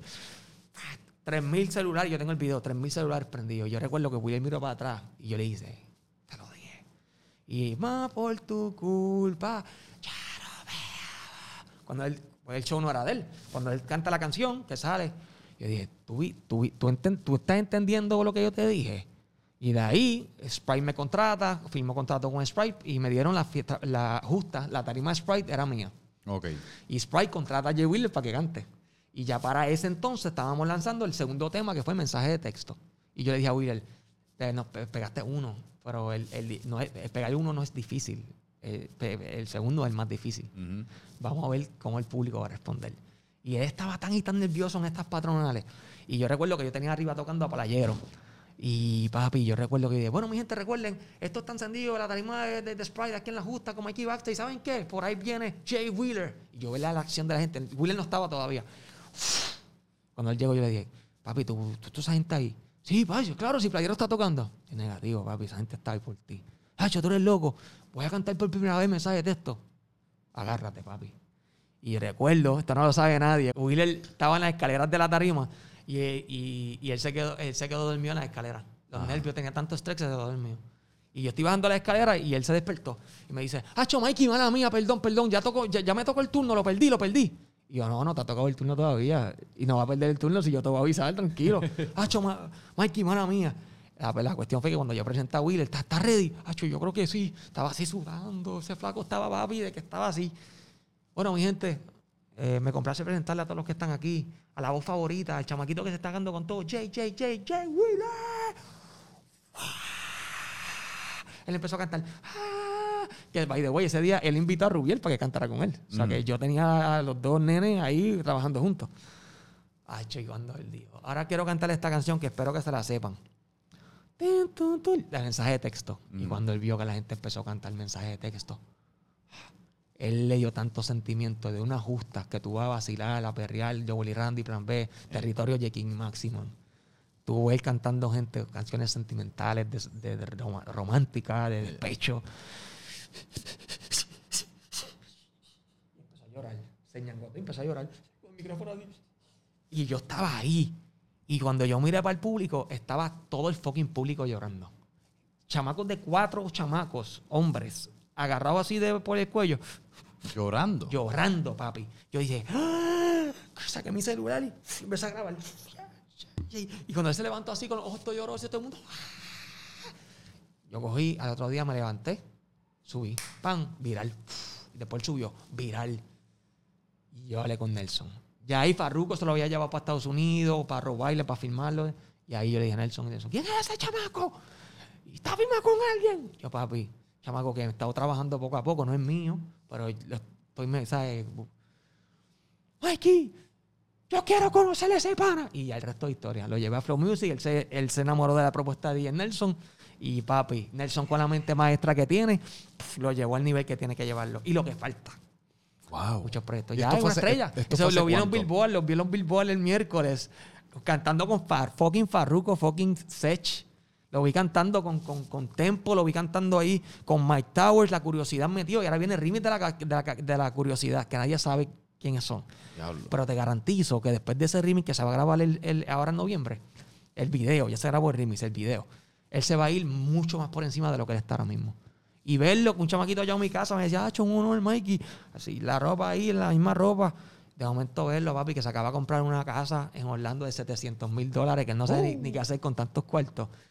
Es que yo digo, wow, es que realmente hay una misión dentro de, de lo que estoy haciendo, que es mi plataforma. Mi plataforma no es una plataforma normal, te lo, te lo prometo.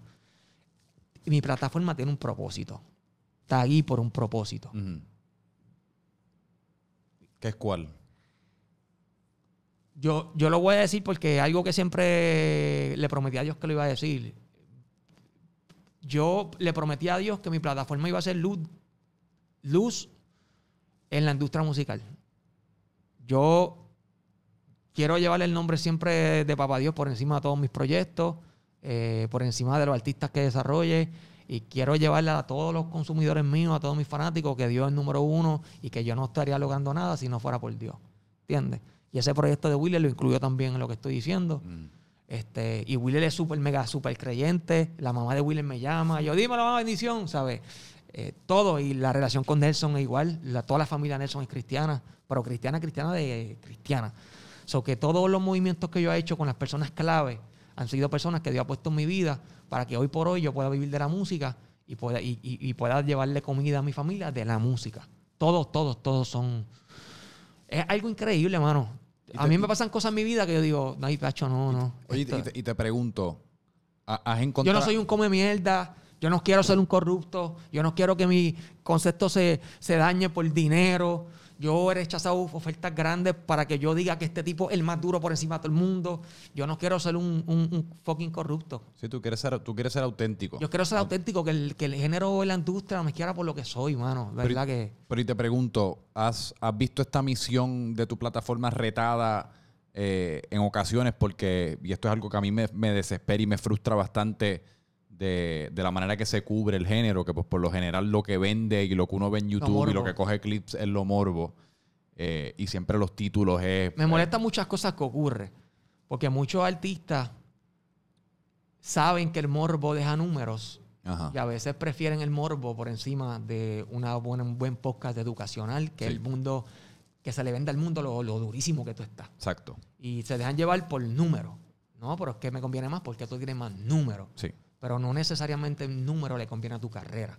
Porque dentro de, de- de ese circuito puede ocurrir algo por culpa del morbo que te afecte y te saque de ti un yo que la gente no, no conocía y te empieza a ver diferente. Para mí eso es, yo personalmente ¿Me en cuanto a lo lo que yo me disfruto, a mí me, mi- no, hay, no hay momento que yo me disfrute más en una entrevista, en una conversación de artistas que uno admira, que cuando tú sientes que tú estás como mirando a través de un rayo X el alma de esta persona, o sea, lo estás En conociendo. la única entrevista, Micheo, que Arcángel ha llorado fue en la mía cuando comenzó la pandemia.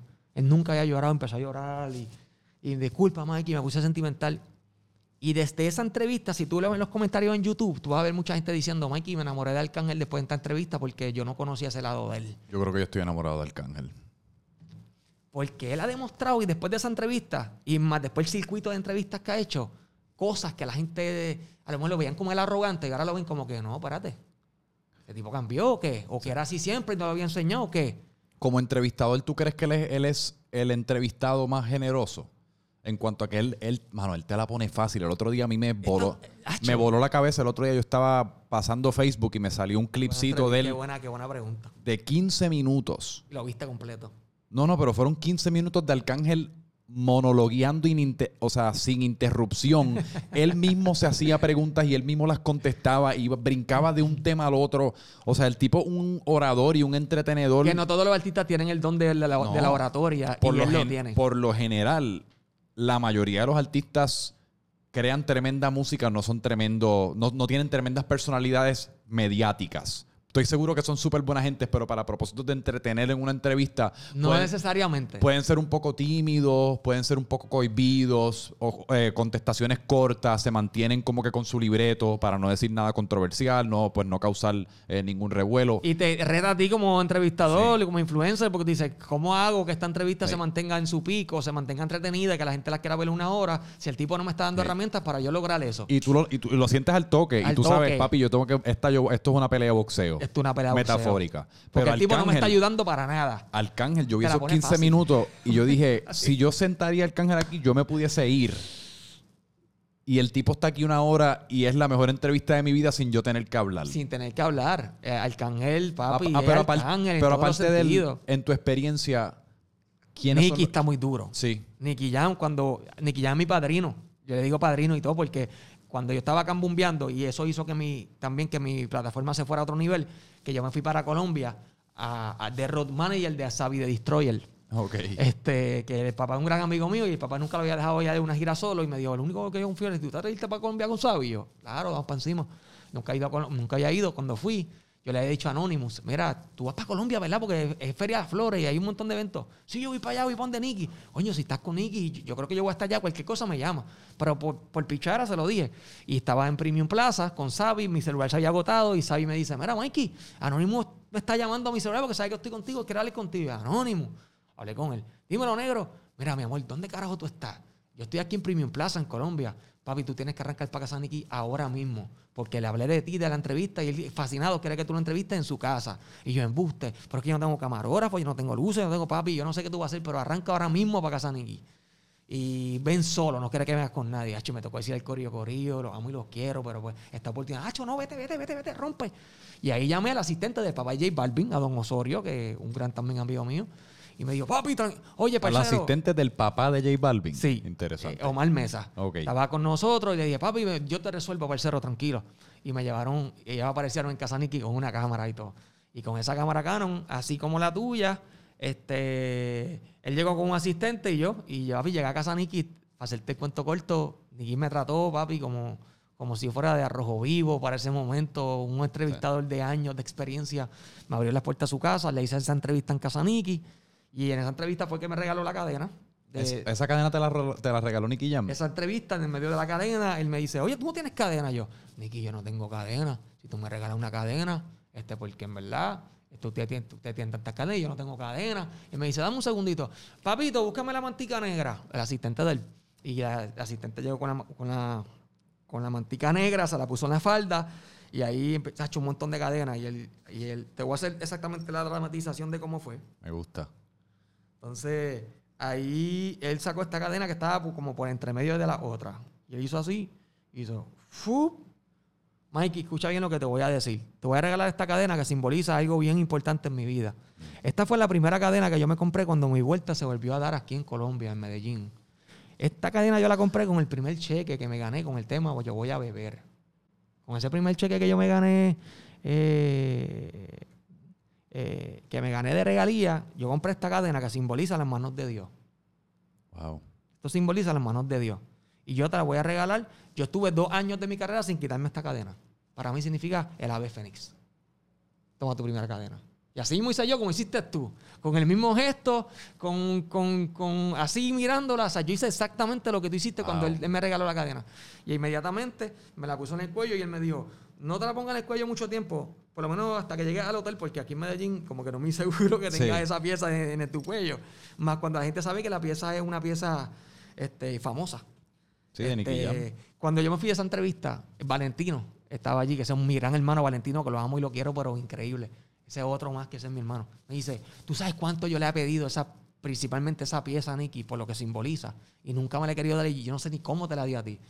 Y, y, después me dijo, no, no me gusta. Yo sé por qué te la dio, porque él sintió que vaya, me lo dijo en la entrevista, te estoy dando esta pieza porque siento, te veo como cuando yo llegué a Medellín, buscando una oportunidad para que mi carrera explotara. Y me reflejo en ti, por eso te voy a dar este amuleto. Por favor, guárdalo. Eso, este es más valioso que todas estas cadenas que tengo aquí. Porque esta fue la primera y con un significado. Y de ahí yo entendí tantas cosas en mi vida. Yo dije, si, si Nicky Jam me dio en Colombia en su casa la cadena que simboliza la ave fénix, y yo documenté primero que, que, primero que cualquier medio en Puerto Rico la verdadera historia de Nicky Jam, todos sus vicios, todas las mujeres, la historia de la serie de Nicky Jam, el ganador. Yo, la, yo fui el primero que documenté esa historia en, su casa en 2017. Esto fue en el 2017. 2017. él estaba, es porque en el 2016 fue que él se le volvió a dar la vuelta, si no Se le volvió a dar la vuelta allá en Colombia, en 2017 estaba ahí como que, ajá, no, él se le dio la vuelta en 2014 ahí pegó Yo Voy a Beber, en 2014 pegó todos estos temas grandes, empezó a pegarlo en 2014. Pero en el 2016 fue las canciones bien grandes de su disco. Y ahí empezó a hacer todo lo grande. Por eso él llevaba, me dijo, llevó más de dos años sin quitarme la cadena, desde que pegó hasta que yo lo entrevisté. Qué bonito, este, Y, y, nada, y después de ir para allá, todo el mundo me vio la cadena en la calle, rápido, mira la cadena Nicky. Y todavía la gente me dice, mira, ¿dónde está la cadena Nicky? Si yo le digo a decir un fanático mío, hecho, yo la vendí, o yo la, me, salí de ella, me desheredan, me dejan de seguir, porque como que eso es un clic tan mágico con la gente de que la realidad de este reportero hizo que ni quien le diera la, cadena de su vida. Sí. Este, y eso a mí me hizo como que. No, y es que esas, esas piezas no tienen valor, no hay, no hay eh, intercambio monetario que uno pueda recibir. No, Yo me la pongo para así, para momentos como este, entrevistas. y qué, qué, espectáculo. Me encantó esa historia, particularmente porque a veces eh, que pues esa cadena tiene un, simbolismo para Nicky Jam bien profundo, pero a veces llega un punto en el cual para ti personalmente, pues ya pues han pasado un par de años y pues tú lo que la tienes es guardada y pasar ese simbolismo para adelante. De todo lo que significa, él, me pasó todo lo que significaba en su vida, para, a mi vida, no en la cadena. Exacto. Que quizás sabe Dios si llega el punto en el cual tú la pasas hacia adelante. Llega, Puede ser, puede ser. O, o, quizás no esa cadena en particular, pero algo que para ti signifique lo mismo. Es posible. Y, todavía yo lo veo y él me hace. Está aquí, padrino, está aquí, pasó. Sí. Ah, no, no. pero y me hace, no, no, no pasó nada. Nicky Jam es una de esas personas, porque yo soy apasionado de las entrevistas. Yo diría, yo consumo más entrevistas que de lo que consumo Netflix. me fascina. Sí. O sea, porque uno, eh, las personas, los buenos entrevistados logran crear una imagen en tu mente que, nada en televisión puede superar, porque tú estás casi como esta persona te está llevando de la mano y haciéndote cuentos de su vida del pasado, y pues uno se lo imagina de esta manera bien pintoresca. Sí. Y la vida real siempre va a superar la ficticia, porque la vida real, mano, pasan cosas que, a veces la ficción no puede, no puede capturar apropiadamente. Eh, pero Nicky Jam es una de esas personas similar al Cángel que es, bien bueno contando su historia. Definitivo. Nicky Jam, Nicky Jam Nicky, Nicky, Nicky. Sí. Nicky Nicky. ¿Qué, otros te vienen a la mente alguna otra? Alguna sí, otra? no, hay muchos, como tú dices, que se les hace fácil la vuelta en términos de entrevistar porque son unos libros abiertos. No, pero alguna otra historia similar a esa con algún artista. Este, un montón. Micheo, Micheo. Las historias que yo tengo en mi mente son increíbles. Dari Yankee, cuando estábamos sacando al gobernador, que ahí mismo yo fui donde Raymond, y Raymond rápido. Mira, dímelo, Mike. Y yo sin preguntarle, prendí la cámara. Gordo, prendí la cámara. ¿Qué pasó? Vamos a darle de una. Y ahí, mira, ¿qué tú opinas de, la salida de, Ricky? Mi única entrevista con Dari Yankee fue en ese momento y dije, no voy a perder la oportunidad. No. Yankee es un ser sumamente difícil para que vaya a un podcast o para que dé entrevistas. Él es bien privado. Porque él sabe que sus entrevistas valen dinero y él es No, bien y él, no tiene, privado. él, él no La tiene, entre- él no tiene nada que vender. Me acordé, la entrevista icónica también, que también me llevó a otro nivel, fue la de Héctor El Fader en su iglesia. Ok. Que fue en la iglesia de él, de, de- de Río Grande, que él me invitó. Me llevé, la hice con Red y esa entrevista fue ahí. Él me contó todo de su vida. El Tú a tú con Héctor El Fader en la iglesia de él. Esa entrevista estuvo, pero incluso ahí hicimos un reto, él me ganó y al sol de hoy, cuando hablo con él, porque esto es amigo personal, en el 2018 me dio una condición de salud que yo no me esperaba y ahí mi vida cambió completamente, y, pero completamente. Nunca he contado esa historia y no la voy a contar hasta el, el día que sea. Estoy esperando el día perfecto para contar esa historia. Sí. No estoy preparado para contarla. Algo que yo sufrí demasiado. Y la primera persona cuando yo salí del hospital, esto no lo sabe nadie, papi. La primera persona que yo, cuando yo salí del hospital, que todavía yo estaba con anestesia, que llegué a mi casa, la primera llamada que yo cogí, que, que quise coger antes de dormir, después uno está chocado. Pan, Héctor. Dímelo, Héctor. Papi, simplemente quiero orar por ti. Vamos a orar, cierra los ojos. Ay, yo, lo único que recuerdo es cuando cerré los ojos y Héctor oró, oró por mí me dijo, siempre yo voy a estar aquí incondicionalmente porque tú y yo somos más que familia. Siempre cuenta conmigo, pero para todo. Yo no llamé a Héctor diciéndole estoy pasando por una condición. Yo no llamé, yo no... El tipo se enteró. Y el tipo me llamó, sacó de su tiempo y me llamó y oró por mí.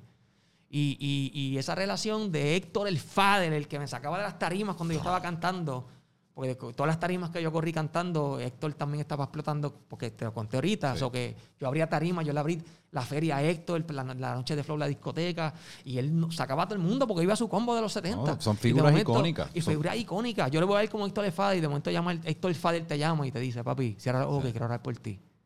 Ah, eso fue una experiencia increíble. Yo, Héctor me está llamando a orar por mí. Es y ahora cualquier cosa que yo necesite. Sí. Padrino, también lo llamo padrino. Te, te, te amo mucho, dímelo que... Eh. Es que yo creo, mano, que. Y, y tocamos un poquito acerca de esto ahorita, que pues, obviamente, a, a nivel mediático, uno siempre se enfoca pues en el, en el contenido explícito de las líricas del reggaetón y de la calle y lo que fuese. Chacho, pero hay una cantidad de gente buena y con unos corazones No, hay- cabrones. y también hay mucha gente mala. Claro, igual que en todas partes de la vida. Donde hay humanos, hay gente buena y hay gente mala. En los suburbios, en la calle, en todas fucking partes. De esa no se salva nadie. Y yo me imagino, ah, volvi- volviendo a ese momento, que no, uno no se acostumbra, ¿verdad? A, a de la nada hasta recibir una llamada de Héctor para nada mediático, simplemente para hablar con una figura icónica que representa tanto en la vida de uno, tener una conversación íntima con esa persona. Rakim y Ken White son dos grandes amigos míos que quiero y amo. Parte Claro. de mi familia. Y de momento que te llame Rakim y de al rato te llame Ken White. Y yo nunca me iba a imaginar que el, el dúo de la historia, cuando se habla de romanticismo, fueran parte de mi vida. Y eso, a esos dos seres yo los amo con mi Sí. corazón. Ellos son mi familia. Anonymous. Oye, y también tengo mucha gente de la, de la calle. Porque Anonymous es un tipo callejero. Pero Anónimo es una de te, te buscaste un caso hace poco y me llama y me pide consejo. Mira, Mikey, y, eh, eh, su esposa es amiga de mi esposa, Sí. ¿sabes? Tenemos una relación demasiado bonita. Yo decía, wow, como que a lo que yo he logrado es llegar a la vida de las personas y hacerlas parte de mi vida. Pero Anonymous es una de esas personas que él, todo el mundo que habla de él habla de una manera similar. Sí. O sea, como que diablo, Anonymous es el mejor. Y él también es una de estas personas que yo siempre lo veo Yo activo. amo sus podcasts. Cuando yo le invito Sí. a mi podcast, lo amo porque es como tú dijiste ahorita. Yo, este podcast va a romper. Porque Sí. siempre que él está ahí es tan genuino que a la gente le gusta. eh, No, y él siempre está si en él los no hubiese sido comentarios. artista, él tuvo que, tenía que ser el influencer, el podcaster o el algo. Ya mismo sacar el podcast. Arcángel Eh. tiene podcast y eso va a abrir la caja de eso abrió la caja, de, Pandora. Pandora, Eso va así. Ya mismo Ñejo empieza Hasta uno. que empiecen sus presentaciones en vivo, que sus agendas están ocupadas, que no van a tener tiempo para los podcasts. Sí, pero- pero, que lo hagan y aprovechen y hagan contenido, porque al fin y al cabo lo importante es mantenerse encendido. Sí. Que Mira, todo pues, el mundo lo eh, haga. Te tengo tres preguntas más para Ajá. terminar. Ajá. Dos y la tercera es un Gracias por la invitación también. Coño, la, hemos pasado súper durísimo. De verdad que es súper mega A mí agradecido. me encanta este, este tipo de cosas. Yo- Yo, yo amo, yo, a mí me fascina esto. Yo vivo para esto también. De verdad, pero súper agradecido. Ha sido súper generoso conmigo. Eh, pues una es, ahorita mencionaste del remix de la curiosidad. Y me interesa, háblame del fenómeno de los remixes. ¿De dónde, o sea, de, ¿cuándo tú crees, cuándo empezó esta mierda? ¿Cuál exactamente es el negocio de- del, del fenómeno? ¿Por qué, por- qué tú le haces un remix a la curiosidad? Es mi pregunta. Hay, hay, hay temas que no piden remix. Un- bueno, pero hoy La día... gasolina no pide un remix. Pero cada vez más... Pero cada vez más y más, yo siento que ya le hacen remix a todo, a todos los temas. Porque funciona. Mira, un artista Eh, eh, por darte un ejemplo aquí, el, el- la pieza de la curiosidad con, eh, con el artista más encendido en estos momentos, que es Mike Towers, uno de los más encendidos. Mi favorito. Y tener a, a Jay Wheeler, que es también uno de los más encendidos. ¿Tú sabes cuánto vale esa pieza? Ponle que esa pieza se vendió, por darte un ejemplo aquí, en 100 mil dólares. Eh, Cuando tú dices se vendió, ¿a qué X compañía compró el máster de la pieza. Tú Ah. tienes el máster, que es la licencia de tu, de tu, de tu canción. Nunca Eso es la tablilla de tu carro. nunca tú coges ese máster. tú lo llevas a la disquera, le dices a la disquera, ¿ustedes quieren esto? Para que todas las personas que streamen este tema a nivel mundial le toque esa regalía a ustedes. Pues yo se las doy en 150 mil dólares. ¿Qué van a hacer? Ah. Claro, porque tal vez ya en un año que recuperamos todo y entonces el próximo, la próxima vida completa estamos ganando. ¿Ese máster se vendió? No, te estoy dando un ejemplo. Ay, yo espero que no. Yo nunca Te vendería estoy mi dando un máster. ejemplo. Pues, ¿qué pasa? Ese máster vale Pero millones. que hay máster que valen millones. Si tú dices como que, ¿y si, y si, y si lanzo este tema y no, se- y no se da un éxito? ¿Me la vi? Pues yo prefiero coger ese millón adelante y que pase lo que tenga que pasar. Por darte un ejemplo. Hacho, es que yo soy apostador. Me gust- yo apostaría a mí. Yo estaría pelado. Pero pero también el negocio que a veces las disqueras te dicen, te voy a darle un millón de dólares por ese disco, pero también te voy a dar 400 mil pesos adicional para publicidad. Sí. Y tú dices, coño. Sí, Pues sí, entonces, sí. ¿qué pasa? Pues el remix lo montan con otro artista y, y entonces lo- los cantantes, los productores ejecutivos dicen, si me dieron 150 mil por esta pieza, y mete ahora que grabó el Cángel y de la Gueto y el máster es mío, pues lo voy a vender, el triple. Y que son triple. Y tú vendes el máster. Por eso es que se le hacen muchos remix a los temas. Porque mientras más artistas grandes tú tengas que tienen números en Spotify, las disqueras se dejan llevar por los números de Spotify. Y dicen, ok, este más este más este, este tiene un millón de streams mensual, este un millón este un millón, son tres millones. Significa que vamos a recuperar este dinero en tres meses. Te vamos a comprar ese máster. Sí. Y ya. Por eso que se hace remix a los temas, porque Sí, es es- redondo para todas las personas que son parte de, de- de Es la- el término clásico en inglés que le llaman double dipping.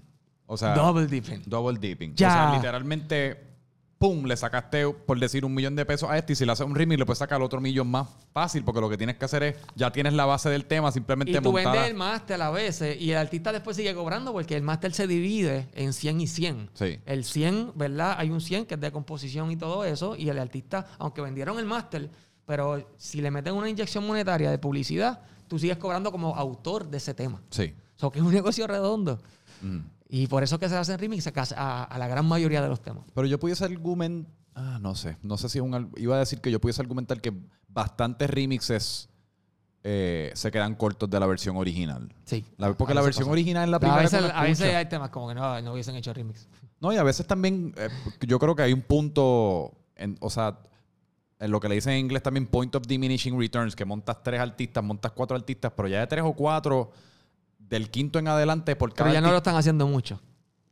No. Bien poca, bien poca cuando amerita hacerlo porque tienes un deal grande con la disquera Sí. y te conviene también. Sí. Eh, pues, y el- la segunda pregunta que te tengo es, eh, el- yo estaba teniendo un de- estábamos teniendo un debate pendejo el otro día, pero es para ver qué tú crees.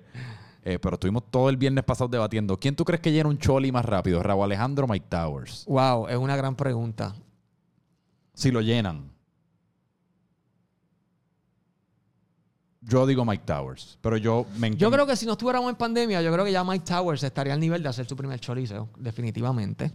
Definitivamente tiene demasiado mucho éxito y la calle ama a Mike Towers. Lo quieren mucho. ese tema la gente estaba aprend- la gente se encabronó conmigo por ese tema, la gente me respondió como yo me sentí como Mikey backstage por 12 horas. Cabrón. Sí. te lo digo. ¿El de Mike Towers y Jay Cortez? No, Mike Towers y Raúl Alejandro. Ah, ¿diste Raúl? Raúl Alejandro. ¿Diste Raúl? Eh, Como que era la pregunta está durísima. Raúl también. ¿Quién lo llena está más? encendido. ¿Quién lo llena más rápido? Porque puede que los dos lo llenen. Pero ¿quién Sí, tiene más sí, fervor ahora mismo? Un montón de gente estaba bien apasionada por el lado de Raúl porque él tiene las babies y tiene la imagen de Chris Brown. y va- Baila. y como performer baila. Pero mi argumento es que Mike Towers tiene las babies también, pero entonces también tiene la calle, La como calle. quien dice. Lo que le hace falta a, Ma- a, a Mike Towers. Mike Towers es pop. Yo- es que lo que pasa es que es un balance. Raúl tiene unos elementos que Mike Towers no tiene en términos de baile, coreografía y, e imagen. Y Mike Towers tiene lo que le falta, que en la calle este, lo invitan para más remix. Tacho, es que ¿Me ca- entiendes? Es como que no hay, si Mike Towers no está en el remix, no hacemos el remix. Y, el, y el- y el pana, si le gusta la pieza, se monta de una. sí. Hablando ahorita. Lo veo como más- A mí me encanta Raúl, me encanta. Pero Mike estaba como que más metido en los remix. Sí. No, y, eh, un- yo creo que Rapetón una vez puso como cinco de esas como Arcángel, Mike Towers. Eran cinco artistas y te ponían ranquealos en, en orden de, de los que quisieras montar en un remix. Ah. Para mí Mike Towers y Arcángel son los top two. No, papi, sí. sí. Arcángel, Arcángel es Sí. otro que es un abusador. Son dos- sí, Arcángel está en la pieza, aunque la- eh, que el tema sea una porquería de pieza, Arcángel le dio un giro y ya es una gran pieza. Sí. Definitivamente. Sí, sí, sí. Porque él entra con este flow, papi, como que y te- yo tengo la pinga enorme. Y siempre hablando de la jodida, cuán larga la tiene, la pendeja, pero. Y uno se la cree, uno está pompeado con la pinga larga. Y, Y te canta un romántico, Sí. y te canta un tema romántico, perdón. Entonces yo le pregunté al pastor, pegado. y Te- Mike Towers, Mike Towers le entra a la canción siempre con casi con la letra del título. ¡Jalapeño! Y, de- y ya yo estoy dando vueltas y por ahí se fue y el tipo te la vende. Uno, la cabeza se está moviendo. La curiosidad, ¿por qué la curiosidad? Vamos a explicarte lo que es la curiosidad en el chanteo. Y empieza con la curiosidad. Cabrón. Ella es furiosa, una nena estudiosa. Diablo. Te narra que tú te lo vas imaginando, la nena estudiosa, pero la misma habilidad de curiosidad, pan. Tiene esa, esa esa, esa magia de llevarte a ver un video musical sin, exi- sin existir un video musical. Sí. Ese es Mike Tower. Yo hasta hace poco estaba, yo hasta hace poco decía, obviamente no en, no en, en popularidad a, a nivel de cultura popular, pero que si Bad Bunny se cogía dos o tres meses más de, de vacaciones, Mike Towers le iba a pasar el rolo. Obviamente Bad Bunny es un fenómeno cultural que nadie lo va a sobrepasar, pero yo digo a nivel de Sí, catálogo definitivo, musical. Definitivo, definitivo. La magia de Bad Bunny es bien única. Y creo que Mike Tower tiene también una magia única. Y también eh, él, es- súper accesible. Sí, sí, sí. Cuando te ve y te trata como si te conociera de años. Y, ahí, hay- y ahí está parte también del éxito de los artistas. Ese quiqueo y ese tú a tú. Ñengo Flow fue el primer, el único artista que salió en todos estos discos que han salido. El único artista que ha salido en todos esos discos, Ñengo Flow. Y es por ese tú, tú a tú. Que, papi, que te necesito. ¿Cuándo es? Dale, ¿cuándo es? Sacamos el pasaje, voy para allá mañana mismo. Hoy, dale, yo me monto en el avión y voy hoy y te tiro para el disco. Ñengo es otro que engendra, o sea, naturalmente engendra respeto, por no decir miedo, pero a la misma Pero no te pases de la raya. pero a la misma vez engendra un cariño cabrón. Todo el mundo lo quiere y él quiere a todo el mundo. Y hay un respeto hacia Ñengo demasiado. Y el tipo es cómico con cojones. Sí, demasiado. Tipo Mi- ah, mi broma en pa- pa- también de, Sí. mi broma de YouTube con Ñengo también me llevó a otro Sí. nivel y me abrió otras puertas en lo comercial de personas en la gasolinera que no siguen el género. ¿Tú eres el de la broma Ñengo? Yo pues qué bueno que logré romper a Sí. otro tipo de público. Sí. Cabrón, pues gracias. De verdad que estoy súper agradecido con, por tu tiempo. La pasé cabrón. Eh, La pasamos. La pasamos, cabrón. Pero, pero nada, zumbarle a, a la gente donde te pueden conseguir. Claro, en todas las redes sociales, Mikey tuyo. Backstage en Instagram, eh, en YouTube, Mikey Backstage, en todas las redes sociales, Facebook, en todos lados, Mikey Backstage. Soy 100% de música urbana. En mi plataforma se van a enterar de todo lo que está pasando. Este, y también van a ver podcasts, van a ver entrevistas, van a ver este debate en mi, en mi plataforma. Eh, está durísima, está Sí. durísima, durísima. Nunca, nunca, nunca charrísima, siempre durísima. Mikey con K, sin C. Sí, Mikey sin K. El- todo el mundo lo No, sin con C, sin, sin, sin C con K. Sí sé con K. Yo como quiera lo pongo abajo. Exacto. Lo, eh, lo va- eh, Michelle lo va a poner aquí. M-A y latina K-Y backstage. Boom. Así que síganlo, de verdad que es una tremenda manera para mantenerte informado y entretenido. Brutal. Gracias. A mí me sigues como Franco Micheo. Y hasta la próxima. Durísimo. Ojo, ojo. El que no siga a Franco es un charrísimo. Ojo. Mucha paz.